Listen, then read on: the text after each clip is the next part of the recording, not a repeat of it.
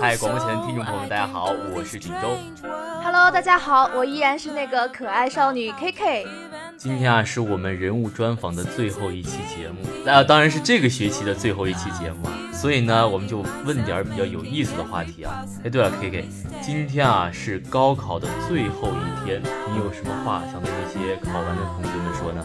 其实高考并没有那么重要，它只是检验你这段学期学习的成果。大家不要把高考看得太重，其实我也不知道该怎么 讲，平常心态就好了，就是跟平常的模拟考试一样，不要有太大的压力。如果说压力越大的话，其实真的是发挥不了你正常水平的。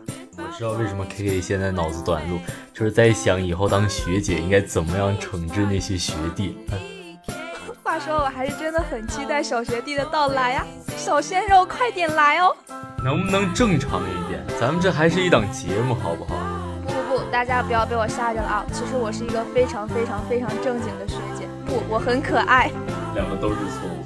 哎，KK 啊，在你高考完的时候，你那天晚上干嘛了？哎，真的，话说在高考之前，曾经有过无数次的幻想，高考后我一定要跟同学出去玩个通宵。在我能玩嘛？吃饭呀，喝酒啊，唱歌啊。但是我真正高考完以后就很平常，很平常。我问我妈，妈，今天晚上吃什么？就回去随便吃一点啊。我说我高考了呀，高考完了呀，就不能吃点好吃的吗？妈说终于高考完了，你这个小兔崽子不用再养。然后我那天晚上回家以后就睡得很早，因为很累，就根本跟之前想的完全不一样。意思你高考完以后没有和同学出去？并没有，我过了一个非常非常无聊的一个晚上。哇塞，你这也太无趣了，好不好？你像我高考完那天晚上以后，我那天晚上就没有回家，就和同学在外面嗨。然后我妈就比较担心我说去哪儿了，我就谎称说我去同学家住了，还专门跑了一趟同学家拍了张照片。拍完照以后，我们再出去嗨。哎呀，当时真的是。其实高考完走出考场的那一刻，你真的没有感到很兴奋，就是觉得很很放松，就觉得一切的压力都没有了。其实有一点失落感的。想一想啊，你苦战了一年，每天都做题，过着那样的生活，可是有一天突然放松了。说实话，确实有一点不舍，因为很怀念那一年疯狂刷题的日子。其实到后来啊，我在刷题中还找到了快乐。说出来我自己都不信。其实说了这么多啊，我觉得既然高考已经结束了，同学们啊苦战了三年，就放松的去嗨吧。这三个月啊，将是你人生中最快乐的时光。好了，说了这么多，我们再来看看今天要说的人物啊。其实每到现在这个时候啊，我相信各位球迷们都是充满了各种期待的，因为每个球迷都希望自己的偶像能。大爆发，带领球队赢得胜利，就像我最喜欢的勇士队一样。没错，前两天勇士队和骑士队的那场总决赛真的是全民关注啊！我的空间和朋友圈都真的都已经刷爆了。但是胜利的天平啊，只会偏向一方。一场比赛下来，总是几家欢喜几家愁啊。确实如此啊！就拿我来说啊，我就是勇士队的忠实球迷。也当然啊，我也特别欣赏骑士队的詹姆斯。在总决赛中啊，詹姆斯的表现堪称完美，但是骑士队连输两场，让我感到有些力不从心吧。这也没有办法呀，勇士的阵容有多豪华，你又不是不知道。现役前三的控卫库里，现役前三的分卫汤姆森，现役前三的小前锋杜兰特，现役前三的大前锋格林，这样的四人随便带一个队友也能赢得胜利啊。即便如此啊，我相信后面的比赛中呢，骑士队一定会给我们带来惊喜的。好了好了，赶快为听众朋友们介绍一下我们今天的主角吧。好，我们今天为大家介绍的是 NBA 总决赛中表现抢眼的金州勇士队的主力小前锋凯文杜兰特。出生于华盛顿特区。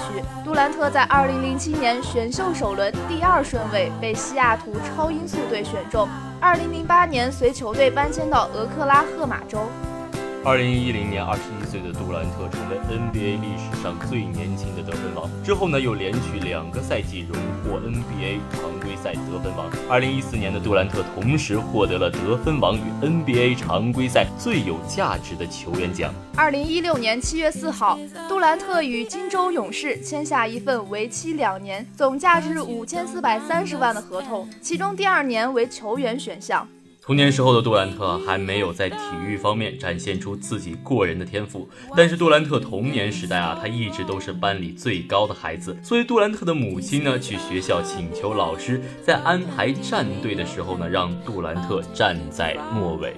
杜兰特和哥哥一直都很喜欢体育。杜兰特开始为奇才着迷的时候，奇才当家球星恰好是迈克尔·乔丹。看多了奇才的比赛，杜兰特和哥哥就逐渐爱上了篮球。放学后啊，哥俩总是喜欢去男孩女孩俱乐部打球。两人从来不在一个队打球，他们喜欢彼此对抗。十一岁那年，杜兰特带领马里兰州普林斯乔治县的美洲虎队拿到全国冠军。其中决赛的下半场。杜兰特就砍下了十八分。那场比赛之后，激动不已的杜兰特告诉自己的妈妈，说他一定要进 NBA 打球。